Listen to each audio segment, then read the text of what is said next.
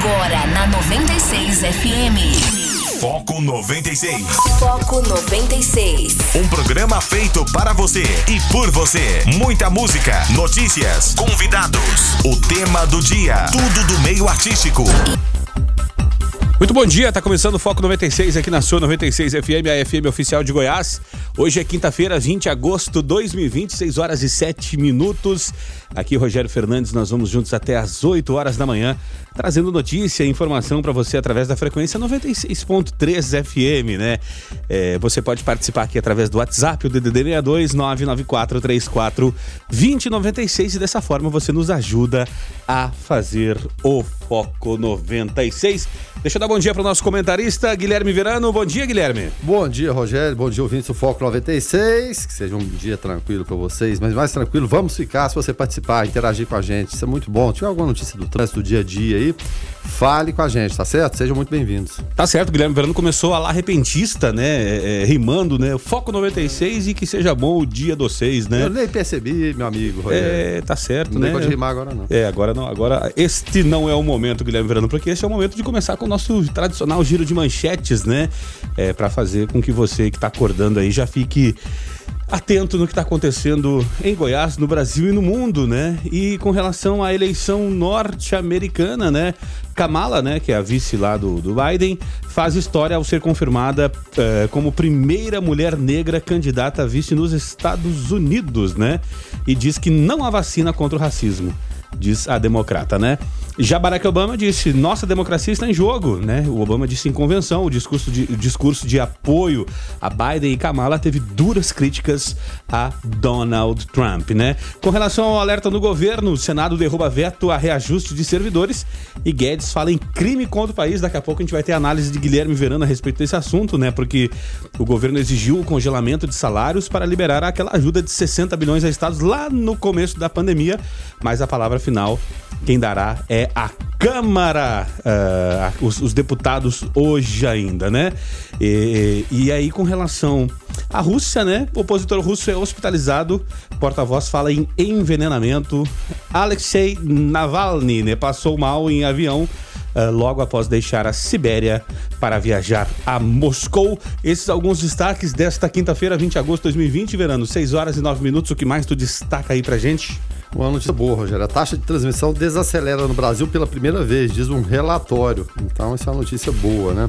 Nos Estados Unidos, um estudo diz que crianças com Covid têm carga viral superior à de adultos UTI. Pesquisadores analisaram a quantidade do coronavírus nas vias aéreas de pacientes com idade entre 0 a 22 anos. É, em relação ao auxílio emergencial, 1 milhão e 900 mil pessoas do grupo Bolsa Família recebem hoje o auxílio. Aí tem o calendário de pagamento, as pessoas já sabem como acessar. Expectativa a respeito daquela notícia do tempo, né? Que a temperatura vai começar a despencar a partir de hoje.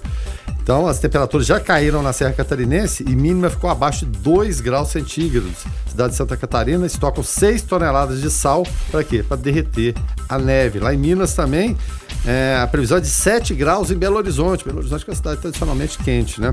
Mas quente mesmo é o programa Foco 96. Venha, participe com a gente. Tá certo, 994 34 2096. Participe aí, o Foco tá começando agora. Foco 96. Esportes. 6 horas e 13 minutos, hora de falar do esporte. Guilherme Verano, entre os vários destaques dessa quinta-feira, além de ter tido rodada ontem, no né, início de rodada do Campeonato Brasileiro, está definida a final da Champions League e vai ter Bayern de Munique e Paris Saint-Germain. Será que o menino Ney vai aprontar ou, ou a, o pragmatismo uh, da, dos alemães vai resolver a parada e levar mais a Champions, Verano? Essa é a pergunta que fica no ar, né? E muita gente é colocando, né? Aquela coisa, e começa a endeusar Neymar e tudo, aquele embalo, aquela. Deixa, deixa quieto. Não, vingança, a chance da vingança do 7x1 ah, apareceu. Agora o Neymar vai vingar, porque ele não estava em campo no 7x1. Agora vai, né? E não é dessa forma. A gente sabe que o time do Bayern é muito bom. Ontem, até na, na partida entre Lyon e Bayern, o Lyon começou até melhor. E teve três oportunidades, Rogério, claríssimas de gol, com bola até na trave, mas claras, claras, claras. E, e na terceira delas, que foi, foi a bola na trave, Poderia pelo menos um a 0 que fosse. Aí não fez o gol, o que, que, que, aconteceu? O Bayern foi lá e marcou. Simplesmente marca, atropela, não perdoa. Né? Parecia até aquela história que a gente conhece do Campeonato Brasileiro do time grande contra o time pequeno. O time pequeno vai lá, tem aquela chance, não faz. Né? Ou, ou, faz um gol, mas sempre toma virada. Foi mais ou menos assim. A diferença entre o Bayern e o Lyon, respeitando o Lyon, é claro, um clube grande da França. Já foi campeão na época do Juninho. Mas não dá, a diferença é muito grande. O Bayern vai em algum momento atropela. Aí fica essa grande expectativa para a decisão de domingo entre o pragmatismo e excelência do futebol do Bayern, eu até brincava ontem no comentário que eu escutei. No Bayern todo mundo é nota 8. Não tem ninguém lá abaixo de 8, não tem ninguém 10, né?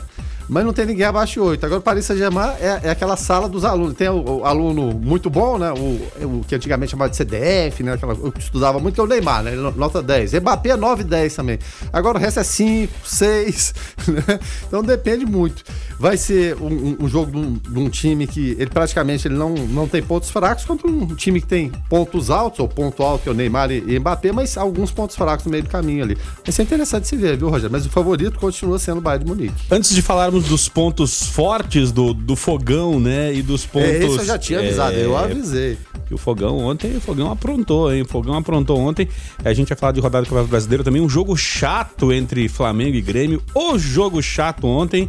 Poxa vida, Flamengo arrastado em campo, o Grêmio é, é administrando um baita resultado de 1 a 0 né? E, e aí podia ter feito 2, 3, e aí é, o Flamengo vai e empata o jogo. Enfim, é, Alexandre Pato, né? Alexandre Pato, é, é que, aquele que gosta de mulheres bonitas e sogros magnatas, é, rescindiu com São Paulo, abriu mão de cerca de 35 milhões de reais, Guilherme Verano, que ele teria para receber até o final do contrato, e que não, assim, mesmo que ele não jogasse, o São Paulo tem que pagar contrato, né?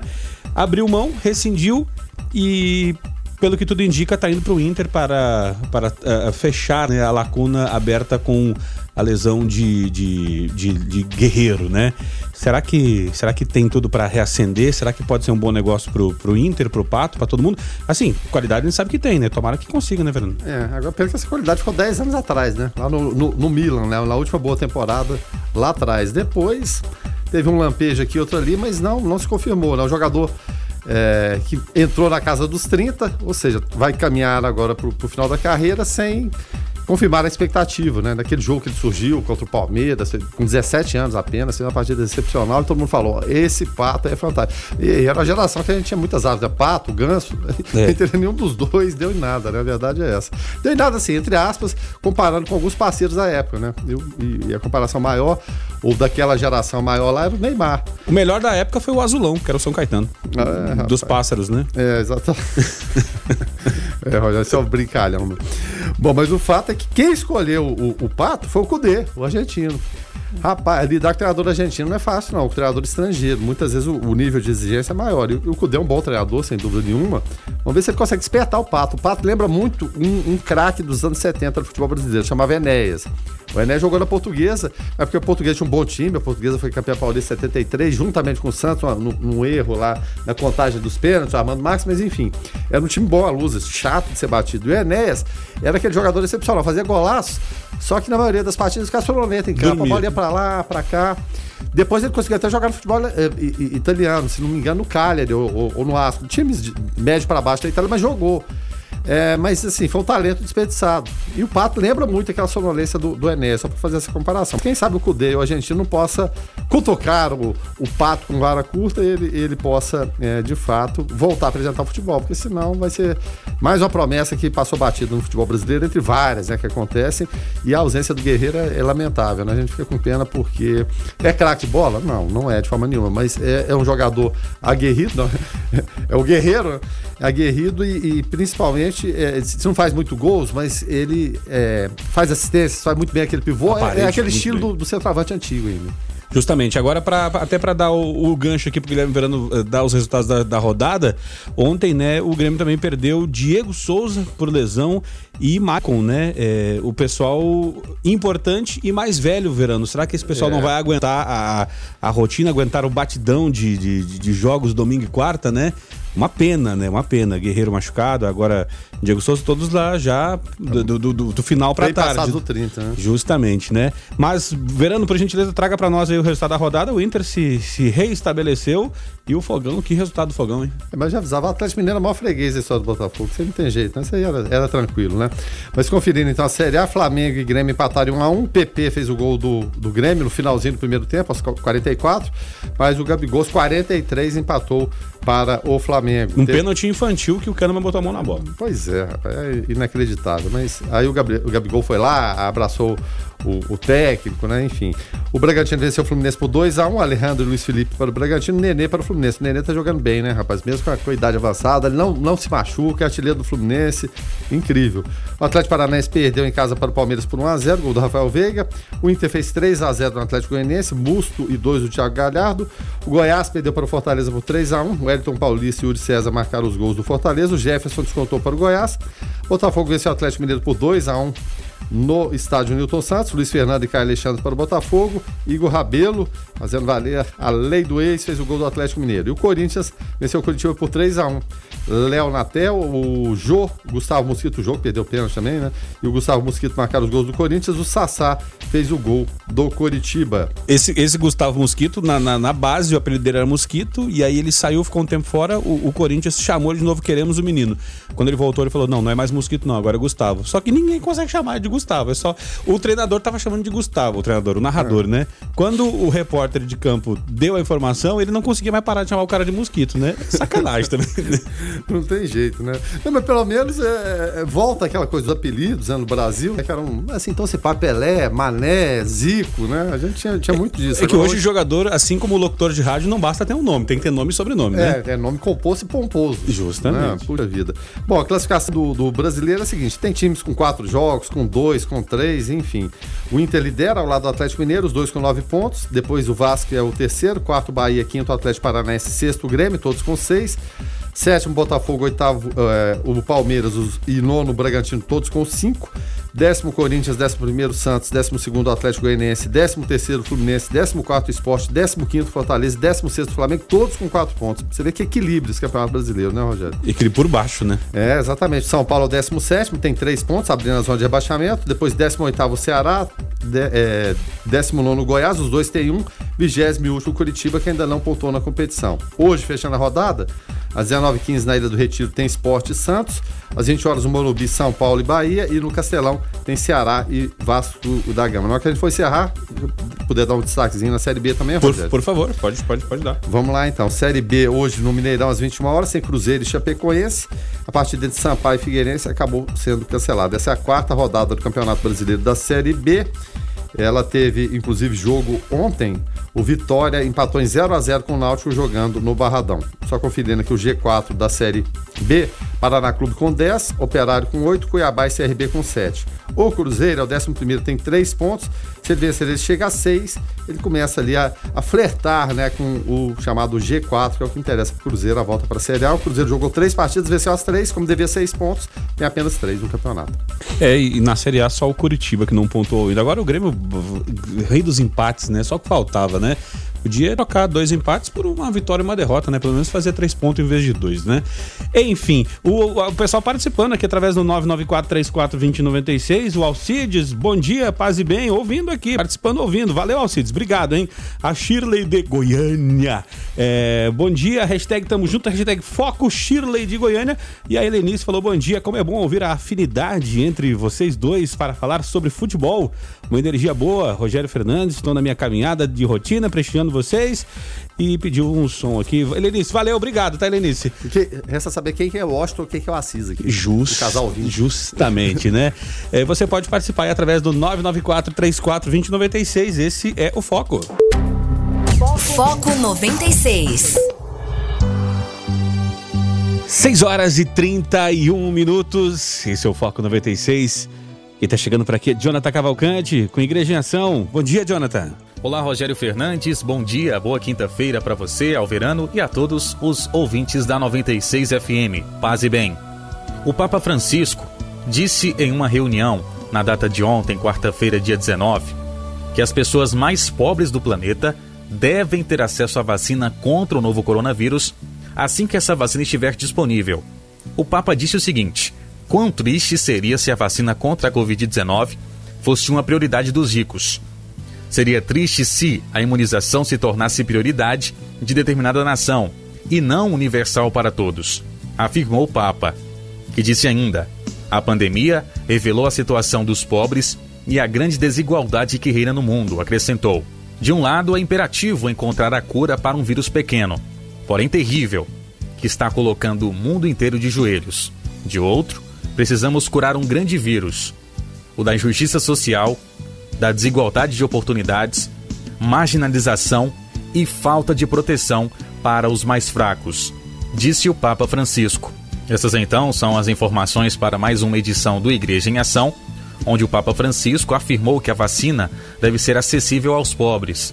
O pontífice afirmou que é preciso curar o vírus da desigualdade. Jonathan Cavalcante para o Igreja em Ação.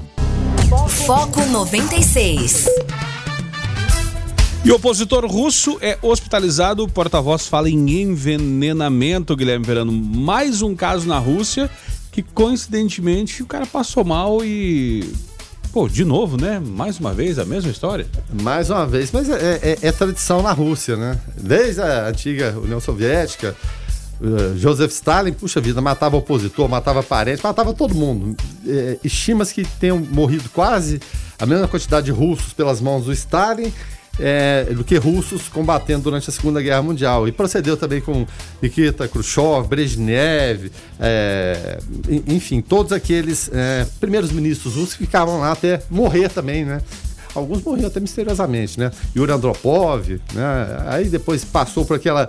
É, a, a, a, queda do muro de Berlim, a, a, União Soviética caiu e a coisa vai mudar. Enfim, o fato é que o Putin já está no poder há muito tempo e vai ficar até quando ele quiser.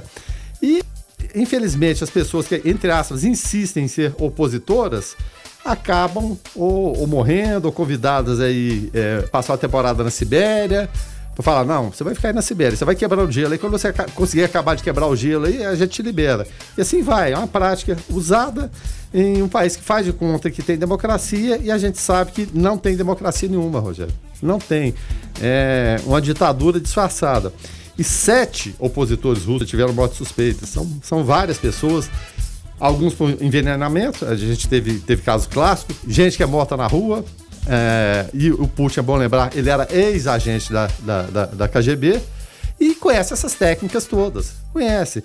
Então virou a, a, aquela é, cleptocracia, verdade é essa, né? Será que tem esse nome? Cleptocracia, né? A democracia do, do roubo, dos cleptos, bom, enfim em que os amigos são beneficiados. Né? A Rússia tem muito petróleo, muita gente não, não, não, sabe disso, também tem muito gás. E parte da Europa depende disso aí. É uma população pequena num território gigantesco e tem o czar. A época dos czares, ela voltou, ela simplesmente acabou. Então o czar da Rússia é Vladimir Putin ora como presidente, ora como primeiro-ministro, mas desde sempre o poder. E qualquer um que levantar a voz contra, ainda bem que a, a, a 96 ela alcança longe, né? Mas na Rússia não ainda não. Rússia. Só se o Putin tiver com aplicativo agora eu tô lascado, né? Mas a verdade é essa, brincadeiras à parte, é lamentável que isso ainda aconteça no mundo civilizado, né? Você querer ser oposição a alguém, né, dentro das regras democráticas e ser assassinado por isso. Foco 96. 6 horas e 47 minutos, esse é o Foco 96. Quem está chegando por aqui é Carlos Roberto de Souza, para falar direto ao assunto. Direto ao assunto. A opinião de Carlos Roberto de Souza no Foco 96. Bom dia, Carlos. Bom dia, Rogério, Guilherme Verano, Lucas Almeida e todos os ouvintes do Foco 96. Olha, a equipe econômica do presidente Jair Bolsonaro, ela vem discutindo aí maneiras de remanejar 5 bilhões para obras públicas dos Ministérios da Infraestrutura e do Desenvolvimento Regional, conforme o próprio ministro Guedes afirmou. Só que essa iniciativa é vista com preocupação pelo Felipe Salto. Felipe Salto é o diretor executivo da Instituição Fiscal Independente, a IFE, órgão ligado ao Senado Federal. Ele afirmou que a manobra fiscal ela poderia abrir uma espécie de caixa de Pandora, em referência aí ao artefato que, segundo a mitologia grega, né, é, continha todos os males do mundo, a tal caixa de Pandora. O, o problema é que para colocar panos quentes e manter o moral, em um momento delicado para o seu ministro da Economia, Bolsonaro atendeu a uma solicitação de Guedes e afirmou que a regra do teto de gastos será respeitada. E essa regra limita o crescimento das despesas da União à inflação do ano anterior.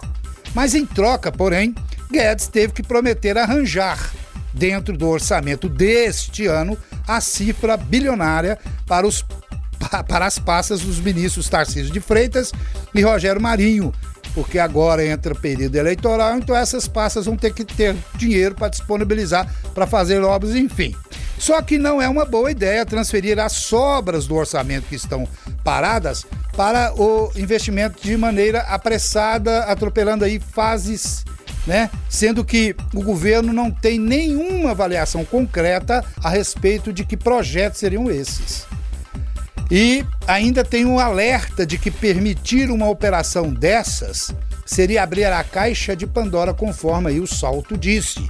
5 bilhões, gente, é muito dinheiro.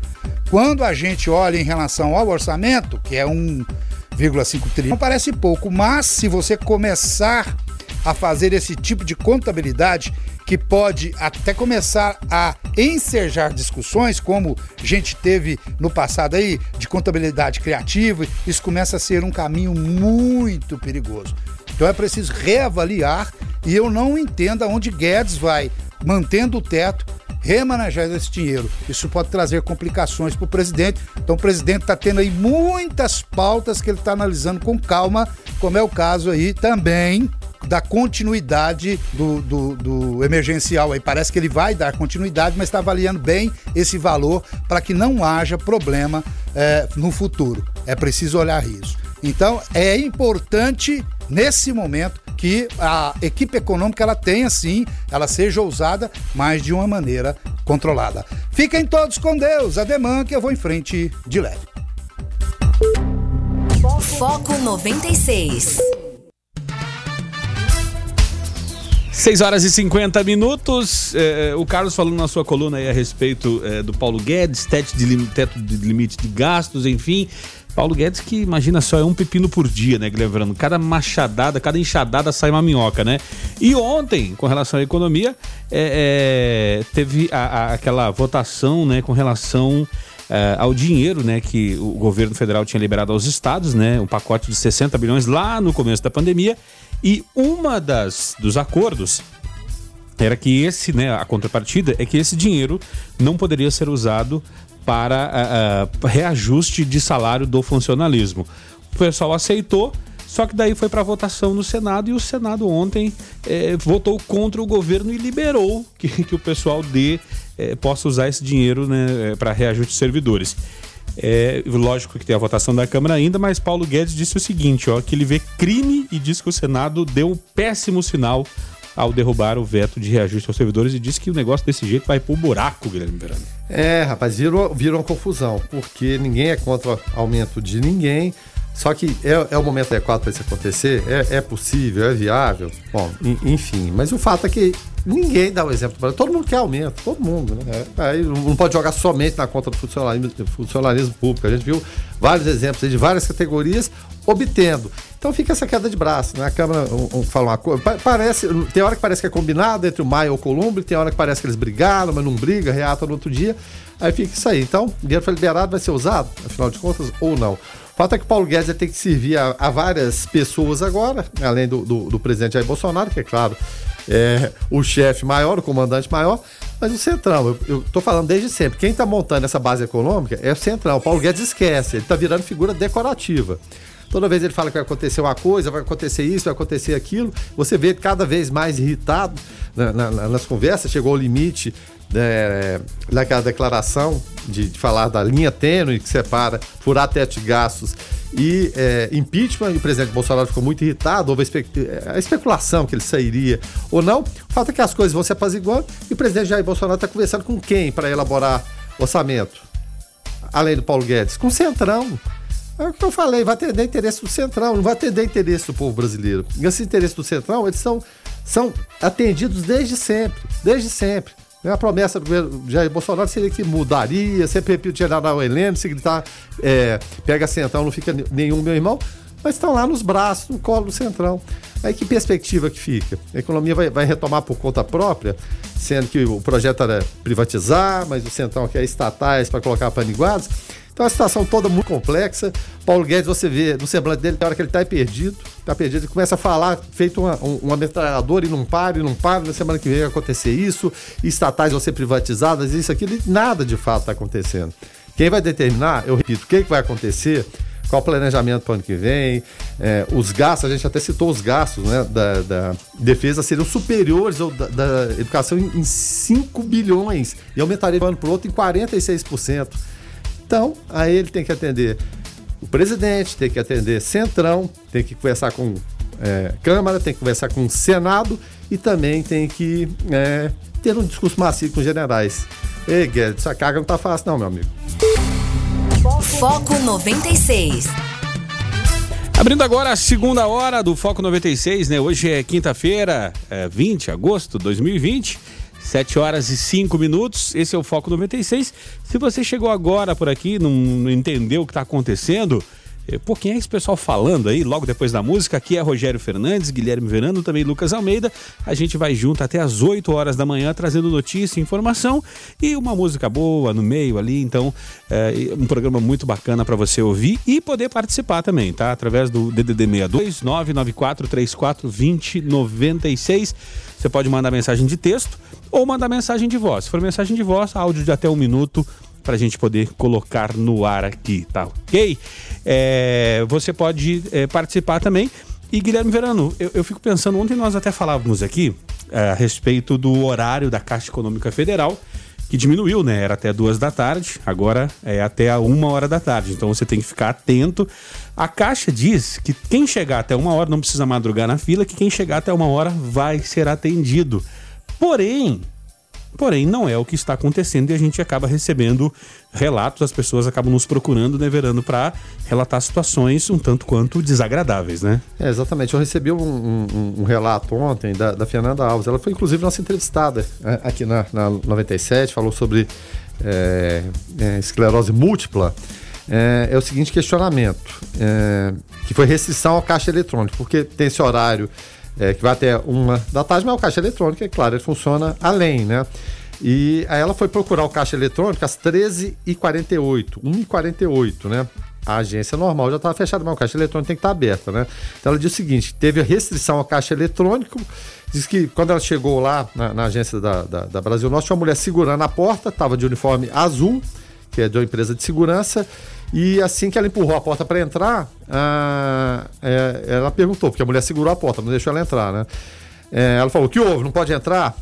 Ela, aí a mulher da empresa de segurança falou: não pode. Aí a Fernanda disse que insistiu, disse que não é atendimento, né? normal mesmo, porque já estava fechado, é caixa eletrônico.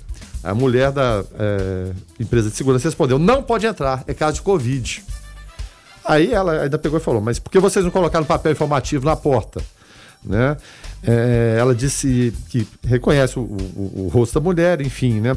E ela é, havia acabado de sair da farmácia de alto custo, né? E estava indo para casa. Ela mora lá no bairro Cidade Jardim, passou na agência para efetuar o, o saque e foi pedido dessa forma estranhíssima que ela está tá sem entender até agora, né? Ela disse que não conseguiu realizar o saque lá, aí foi pro banco 24 horas do supermercado ali na, na universitária e conseguiu efetuar. Disse que achou muito estranho, por isso ela enviou essa informação. Não havia nada na porta informando.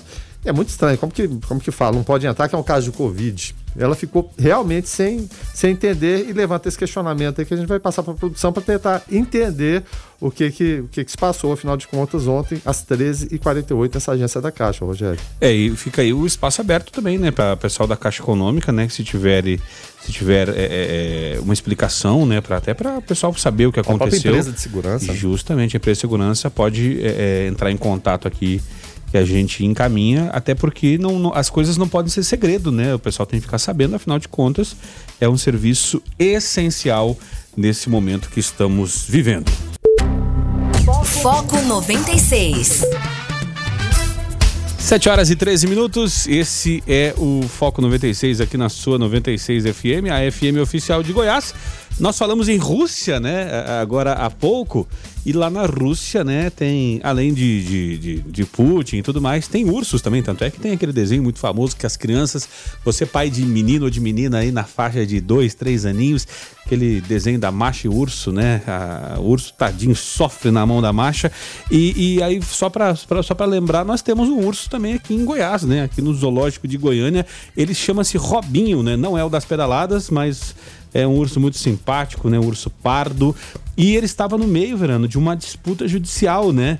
É, o pessoal queria, estava considerando que ele não tinha as condições de, de permanecer aqui em Goiânia, estava querendo levar ele para São Paulo, mas é, saiu uma, uma decisão aí, um embrólio danado, né, com relação ao paradeiro do urso Robinho, aqui no Zoológico de Goiânia. É, rapaz, o Zoológico de Goiânia, quem, quem, quem se lembrar alguns meses ou, ou ano, não, não, lembro precisamente, tava, tava morrendo muitos animais. Não sei se você se lembra disso, Rogério. Tava uma, uma mortandade muito grande de animais lá. Enfim, é um local que, é claro, atrai muitas crianças, atrai muita gente, sem dúvida nenhuma. Mas, é claro, você tem que tratar e, bem os animais. Você já tira daquele habitat natural. É, você leva para um lugar restrito, é complicado. E um urso é um animal imenso, né?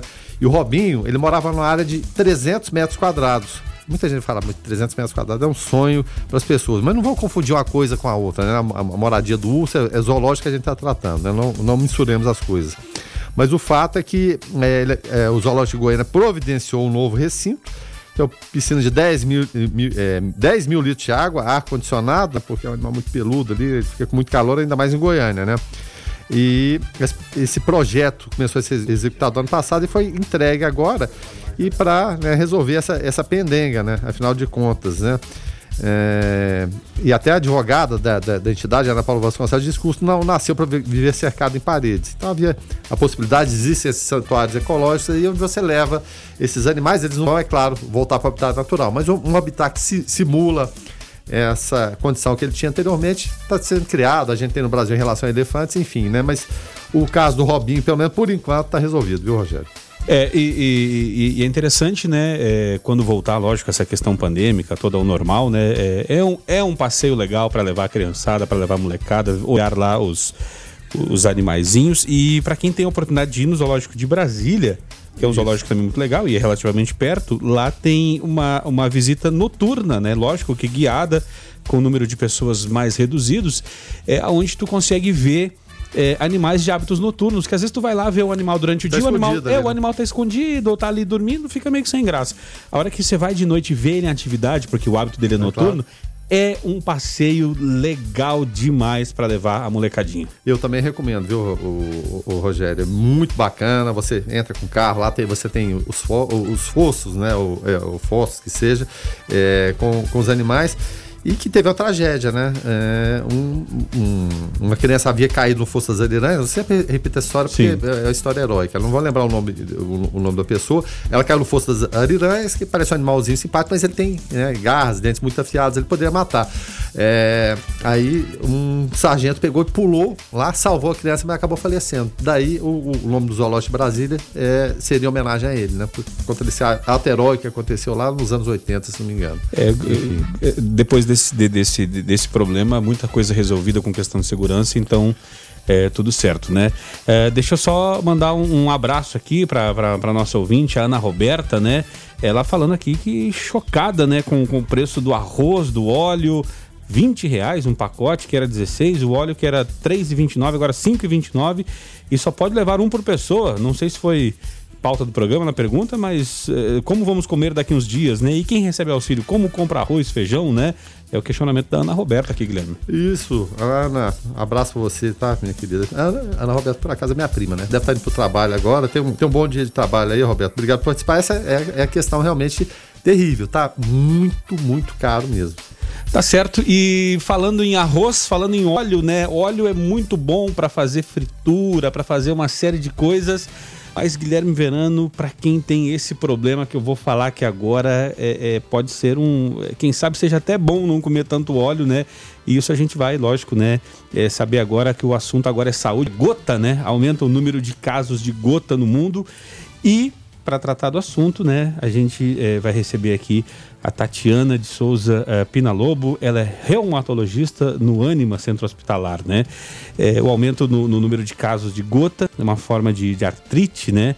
É, é, caracterizada por dor forte, inchaço e vermelhidão nas juntas, teve um crescimento considerado alarmante no mundo, de acordo com um estudo publicado na revista científica, né, é, Artists Rheumatologists, né, no começo desse mês, né. A análise mostra que é, havia aproximadamente 41 milhões de casos em 2017 e um aumento de 5,5 em relação a, a, a, esse período, né? Para tratar do assunto, como eu disse, Tatiana de Souza Pinalobo. Doutora Tatiana, bom dia. É um prazer te receber aqui no Foco 96. Bom dia, tudo bem? Foi um prazer estar com vocês também para a gente poder tirar as dúvidas e esclarecer sobre essa doença importante para nós. Tá certo. É, quando, a gente, quando a gente fala de, de, de, de, gota, né? Tem muita gente que pensa, poxa, muita gente pensa que tem doenças que é só para pessoal mais velho, né? Afinal de contas, para a gente começar, Tatiana, é, o que, que é a gota?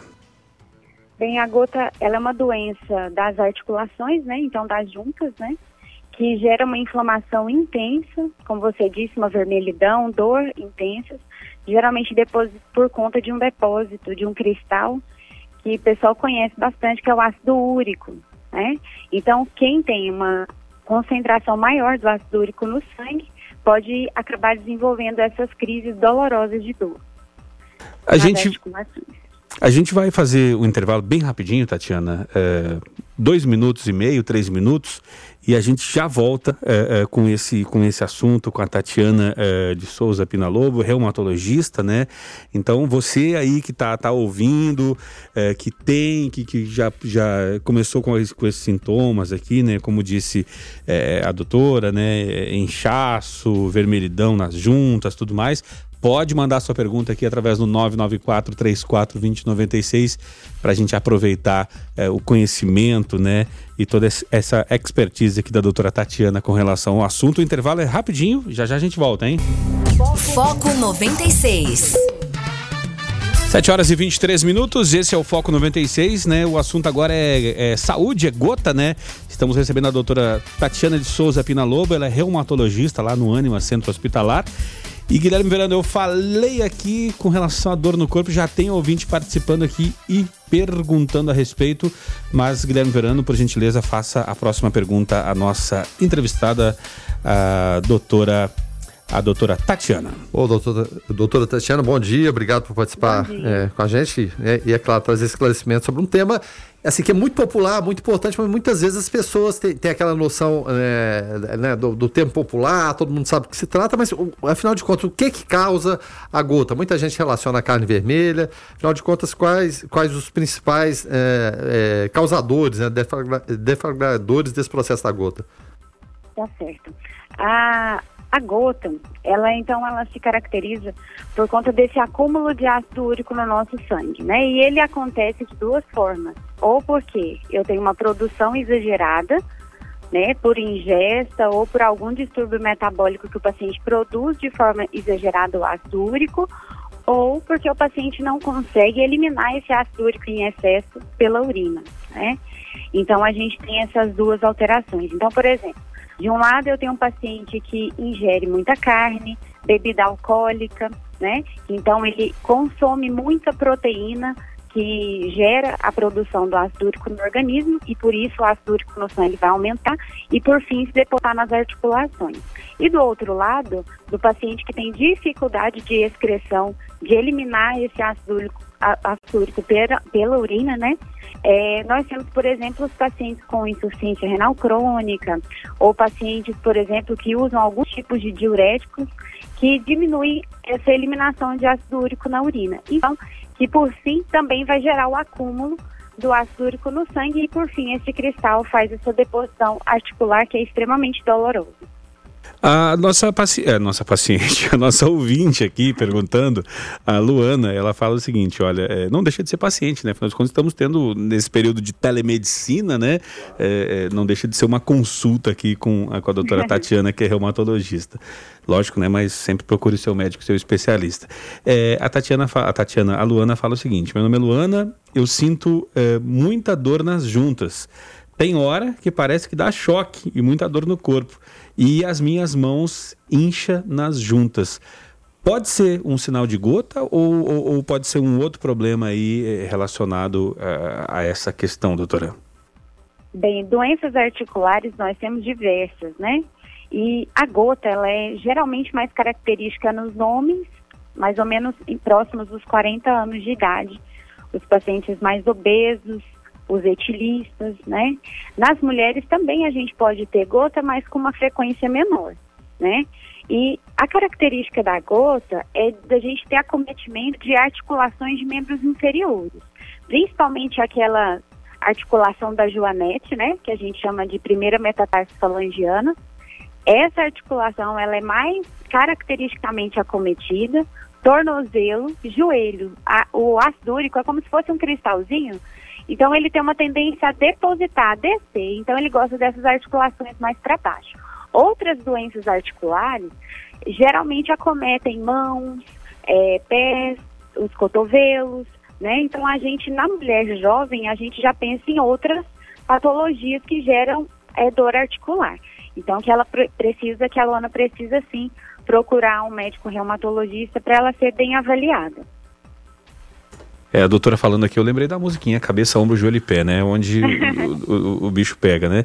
Tem mais participação de ouvinte aí, Guilherme? É, do, do Luiz Fernando, acho que é, mais ou menos a doutora respondeu, mas fica a participação dele aqui, ó. O, a, o Luiz Fernando pergunta o seguinte, ou chega a essa conclusão, gota é, digamos, exclusiva das articulações mais periféricas ou qualquer articulação pode inflamar, doutora? Então, ela, na verdade, ela gera mais ou menos duas ou três fases, porque nós temos a gota aguda, que são as primeiras crises que o paciente dá, então é uma crise intensa, dolorosa e geralmente essas primeiras crises são nos pés, tornozelos e joelhos.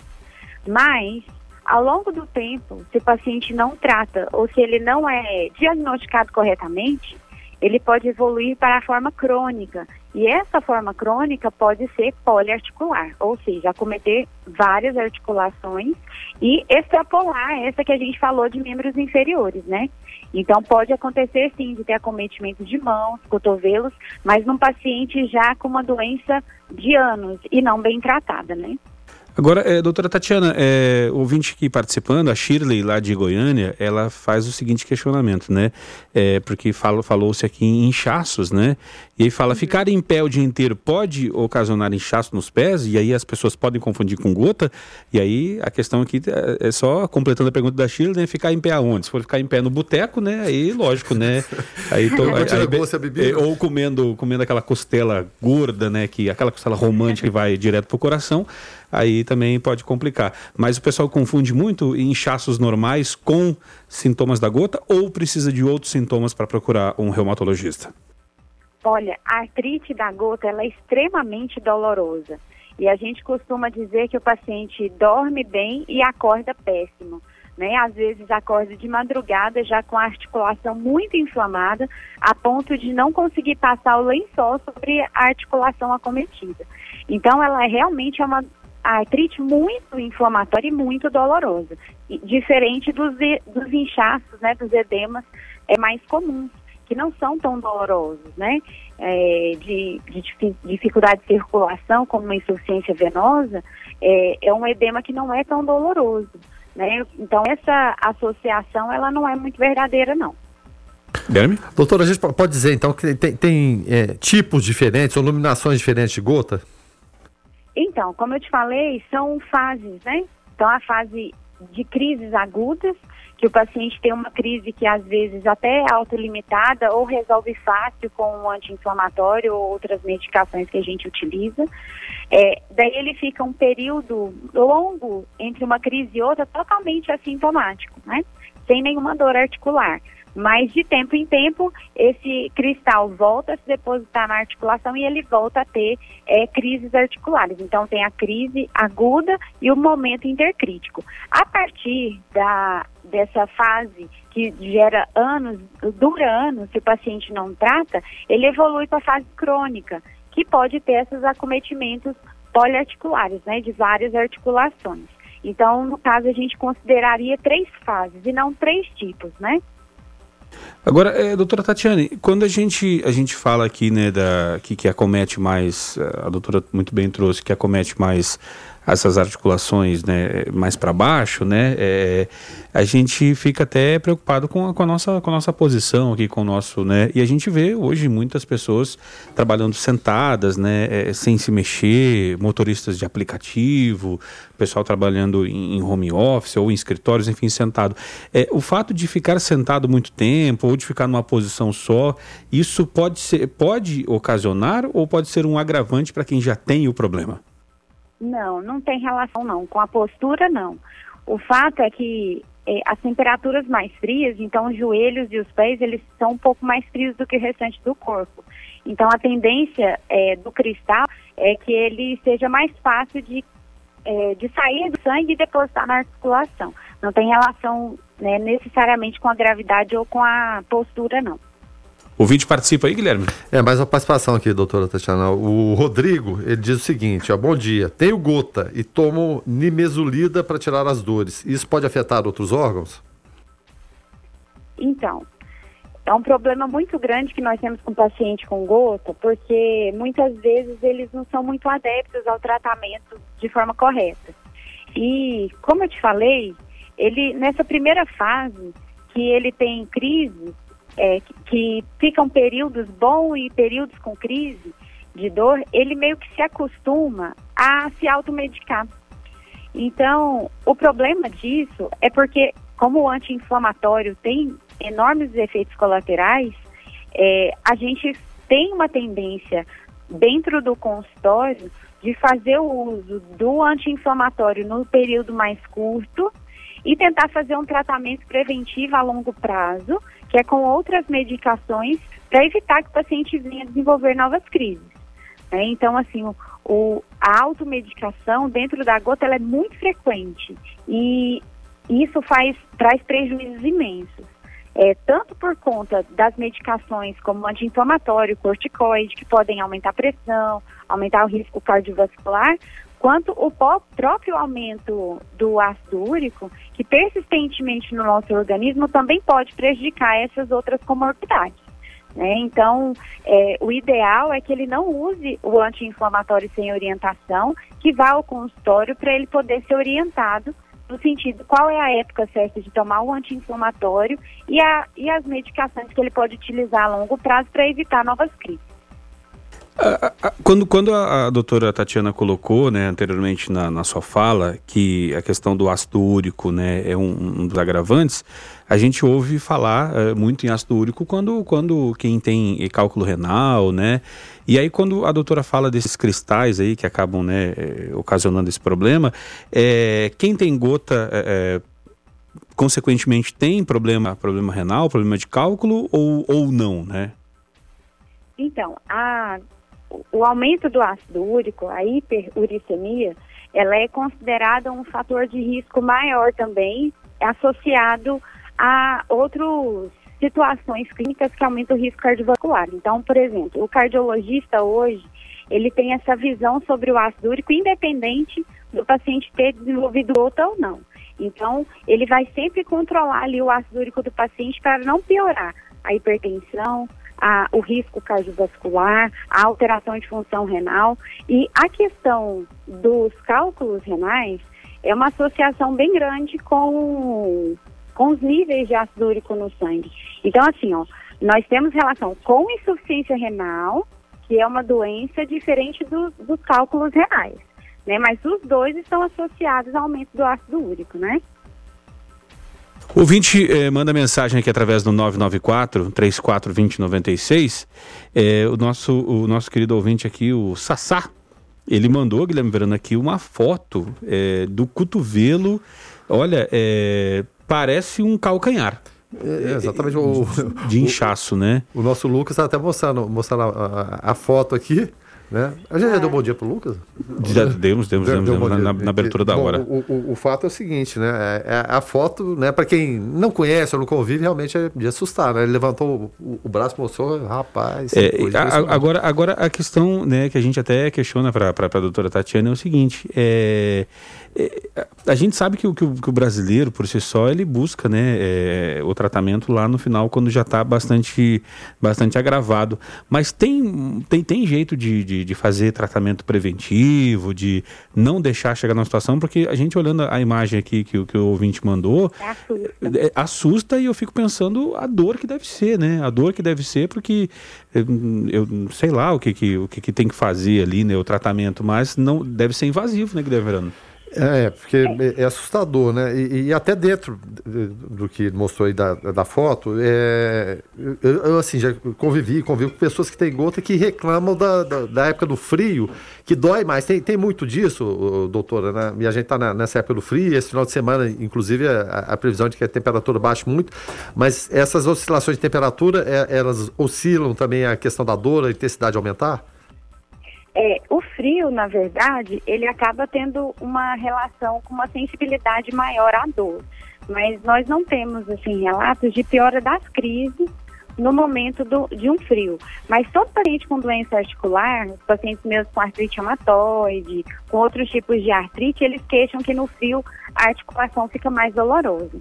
Agora, em relação à deformidade, que provavelmente o, o ouvinte mandou para vocês, é com essa fase crônica da gota, dessa fase poliarticular, é, também podem acontecer a formação dos tofos, né, que são essas nodulações bem grosseiras, né, que podem acontecer pé, próximo das articulações, na pele é, e nos tecidos.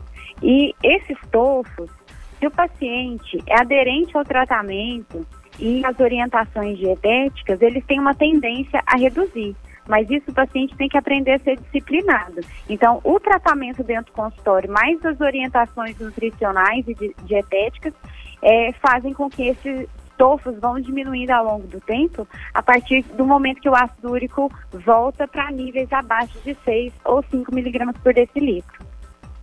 O ouvinte participa aqui através do 994-34-2096. O Roberto Firmino, ele fala bom dia, Rogério, Guilherme, também a doutora Tatiane. É, caramba, mal completei 39 anos, meu joelho direito inchou. Jogar bola piorou. Graças a Deus, pelo esclarecimento da doutora, acho que o meu, uh, uh, que, que, a minha patologia não é gota, né? Obrigado uh, à doutora, por vocês também por terem essa pauta no programa, o Roberto Firmino. É, o ideal, né, doutora, é procurar o médico para ver de fato, né? Porque se tem um inchaço ali, não, é, é, tem, tem que ver. Alguma coisa é, errada não está certa, né? É, a gente tem sempre que ter muito zelo em relação a essas orientações que nós damos, porque os pacientes hoje eles têm mania também da, do autodiagnóstico, não só da automedicação, mas do autodiagnóstico, né? Então, assim, as dores articulares, elas têm que ser bem é, diagnosticadas de acordo com a história clínica do paciente, é, com o biotipo do paciente, com a, a história nutricional, é, a ingesta alcoólica. Então, não dá só para a gente dizer, não, eu estou com um joelho inchado, será que é por conta disso? Não, a gente tem que fazer uma história clínica bem feita, um exame físico bem feito, se necessário, algum exame complementar para fecharmos o diagnóstico do que está acontecendo nessa articulação que está inchada. O pessoal não para de mandar mensagem aqui através do 994-34-2096. Olha, o, pessoal, o Guilherme Verano, deve ter se emocionado na quarentena, entrado na, na, na naquela, na, na, na, na, carne vermelha, entrado aí. E, e também um dos, do, do, do, dos problemas né, da quarentena que aumentou o número de, consideravelmente de bebida alcoólica também, né? E também, aí. Né? Quem sabe pode ser é. também, como disse a doutora Tatiane aqui, né, que a questão etílica é um problema. Quem sabe o pessoal pode estar aí sofrendo agora as consequências né, dessa questão da, da quarentena. Mas a gente vai fazer um intervalo comercial rapidinho e já já a gente volta é, trazendo mais questionamentos dos ouvintes aqui. É, aproveitando aqui a doutora Tatiana, né, que é reumatologista. Foco 96. Esse é o Foco 96, aqui na 96 FM, a FM oficial de Goiás. Hoje a gente está recebendo a doutora Tatiana, né? Doutora Tatiana de Souza Pinalobo, reumatologista. O assunto é gota e o pessoal participando aqui e questionando, né, eh, a respeito uh, dessa questão. Ouvinte participando aí, Lucas? Isso mesmo, Rogério. Muitos ouvintes participando conosco aqui, com dúvidas em relação a, a gota, né? E aí o Erdel Padeiro pergunta o seguinte para a doutora Tatiana: é, o que fazer para evitar a gota? É, então, para a gente poder reduzir o risco de desenvolver gota, a gente precisa primeiro é, reduzir a obesidade, né? Evitar uma ingesta muito alta de proteínas, principalmente de carne vermelha, frutos do mar. A, o excesso da bebida alcoólica, que é uma das coisas mais relatadas, né?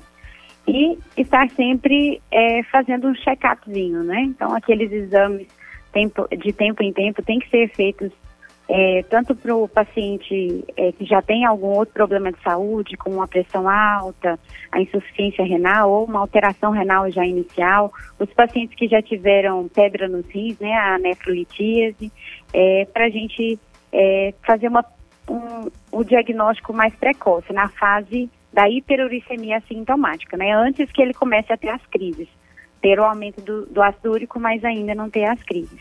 E a partir do momento que chega ao, diagnóstico, a gente espera que o paciente adere né, ao tratamento proposto e às orientações dietéticas que são difíceis de, de seguir, mas não é impossível, né? A gente precisa é, fazer uma prevenção porque é uma doença extremamente é, estigmatizante e, é, por fim, muito dolorosa, né? Muito debilitante, né? O ouvinte participa aí, Verano? É, o Sebastião perguntando aqui para a doutora, é, a cor amarelada ou muito amarelada e o cheiro forte na urina é um sinal de problema? Bem, o odor forte da urina e a concentração da urina, primeiro pode ser por conta da falta de ingesta de água, né? E também a gente tem que suspeitar de alguma infecção, mas também tem que ser feita uma avaliação clínica, né, do exame de urina ou dos sintomas que o paciente está tendo para a gente ver o que está acontecendo. Não necessariamente é, a gente vai perceber é, na urina diretamente a presença dos cristais, não é tão simples assim, né? Então, não dá para a gente só falar pelo ácido da urina se tem um ácido úrico aumentado na urina. Tem que fazer exames. Agora, é, quando a gente, quando a gente ouvindo aí a doutora falar, eu comecei aqui a é, é, é, quando o Lucas perguntou a respeito do que fazer para evitar, né? Obesidade, comer carne, eu fui só ticando aqui, ainda bem que na bebida eu passei batido por não, não gostar de álcool. Mas é, é, essas coisas, né? A gente, a gente vê agora na, na, questão da pandemia, do coronavírus, o pessoal com sobrepeso, né? O pessoal mais gordinho, é assim, é, é, vai para o hospital e aí chega lá descobre que tem outras comorbidades e aí acaba agravando um quadro de, de, de Covid, né? A gente vê agora a, a, a doutora é, falando a respeito, de, né, a doutora Tatiana falando a respeito da questão da gota, falando também a respeito do, do sobrepeso, é, né, do, do, da obesidade. É, emagrecer já pode ser um, um, um para quem já está com um problema, né? Emagrecer, fazer uma dieta já reduz é, o problema para quem já tem a gota ou, ou não precisa de, de mais coisas, doutora? Não, sim, perder peso é uma da, das orientações que a gente faz para o paciente, né? Então, é fundamental que o paciente perca peso, que ele diminua os outros fatores relacionados a, a, esse aumento de ácido úrico. Então, o peso ele vai alterar em tudo, né? Tanto no metabolismo do ácido úrico, quanto na questão da hipertensão arterial, quanto na questão também da excreção renal do ácido úrico. Então, por isso que a alteração de peso, o ganho de peso é muito ruim e a gente manter um peso mais adequado é fundamental. O ouvinte participando aqui, segue, seguindo participando, né? A foto, ele mandou a foto aqui pra gente de uma gota provavelmente no cotovelo e ele pergunta se tem como fazer operação. Então, eu sempre falo com meus pacientes que eles querem arrancar o problema na faca, né? E, na verdade, a gente precisa que ele tenha uma adesão ao tratamento clínico, uma adesão ao tratamento nutricional, né? Para por fim, depois de um tempo, se a gente percebeu que o ácido úrico abaixou para menos de 6 e o paciente persiste com tofo importante, sim, ele pode tirar o tofo. Mas o fato é que algumas situações, inclusive a cirurgia, é, cirurgias diversas, não só cirurgia articular, mas momentos de estresse maior é, fazem com que o paciente acaba tendo uma nova crise de gota. Então, não é simplesmente ir lá e tirar o topo, o problema não vai estar resolvido, né? Então, primeiro, como eu te falei, tratamento clínico, adesão às orientações nutricionais e, por fim, se necessário, a gente encaminha o paciente para a retirada dos topos. Guilherme? Doutora, sempre, é, assim, em várias doenças, várias comorbidades, muita gente fala, é, fala e é, é indicado, os médicos indicam exercícios físicos. É, é possível, é compatível uma pessoa que tem gota praticar exercícios físicos e, e em que medida eles podem acontecer e podem ajudar no tratamento? Então, então pensando naquele, naquilo que a gente já falou sobre a questão da perda do peso, é, adesão ao tratamento nutricional, atividade física vai estar junto disso daí. Mas o que, que é importante? É lógico que o paciente, numa crise aguda, ele não vai estar conseguindo andar direito, né? Então, mas geralmente, como as crises são autolimitadas ou melhoram no início mais facilmente com o uso das medicações para a fase aguda, né, para a fase inflamatória da, da artrite, assim que o paciente sai dessa fase crítica, aí sim ele tem que voltar a fazer atividade física. Mas a gente mantém ele em repouso só nessa fase inflamatória. Na fase intercrítica, é obrigatória atividade física no meio dessas orientações dietéticas e nutricionais também. É engraçado a gente, a gente ver o pessoal é, se apropriando da doença, né? Eu lembro do meu pai falando a minha gota, né? Nossa, a minha gota tá atacada hoje. a, gota, a gota serena. A gota serena, justamente. E, e agora eu, eu, pergunto, né? É, essa pessoa não nasceu com, com, com a gota, né? A pergunta é, uma vez tendo o problema, vai, vai seguir até o fim dos dias das pessoas ou é, é, tem condição de, de, resolver, tratar e não ter mais? É, é crônico ou não? Então, é, uma vez que você tem problema com ácido úrico, o ideal é que você esteja sempre de olho nele, né?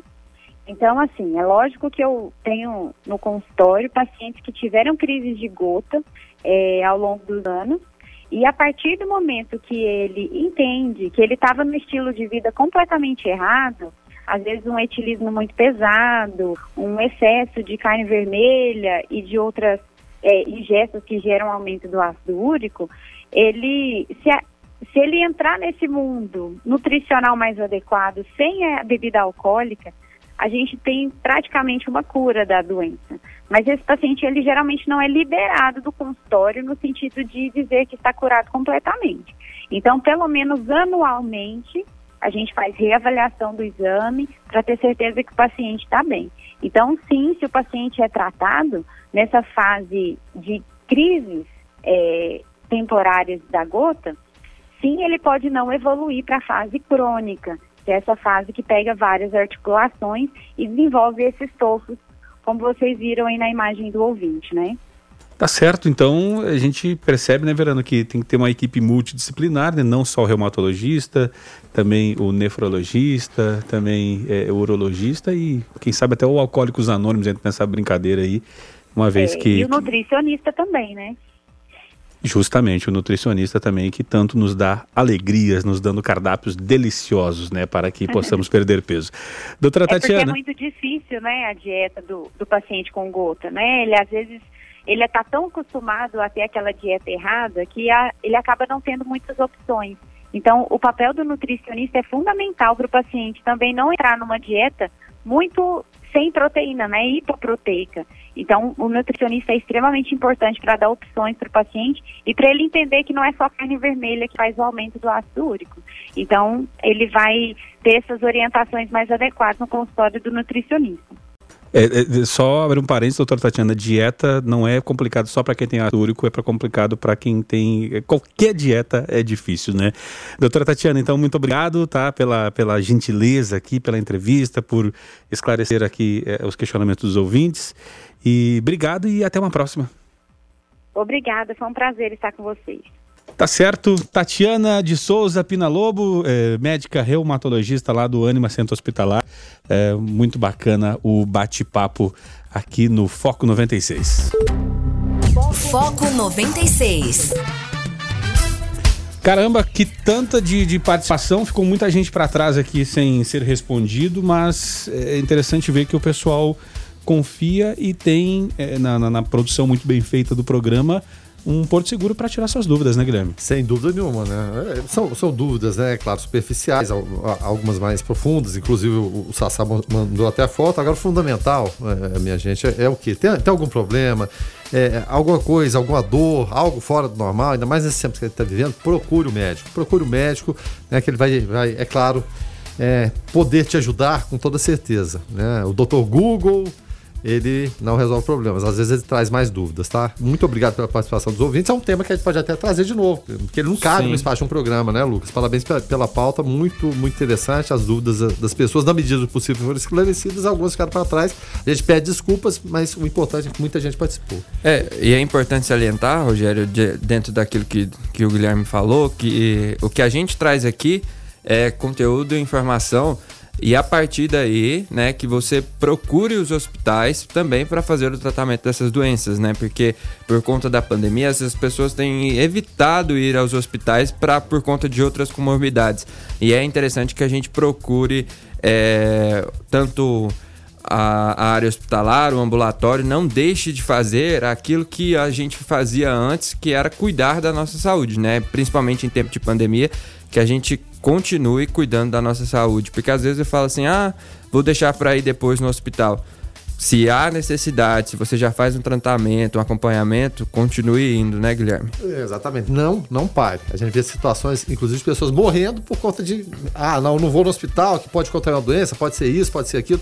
Não, né? E muita gente, para citar um exemplo mais simples, muita gente infartando em casa, fala, não, vou depois, aí morre em casa, não, não vai para o hospital. E não é esse o caminho. Você tem que procurar, é claro, com todas as medidas de segurança cabíveis, possíveis e que são necessárias, procurar sempre o médico quando alguma coisa está fora do normal.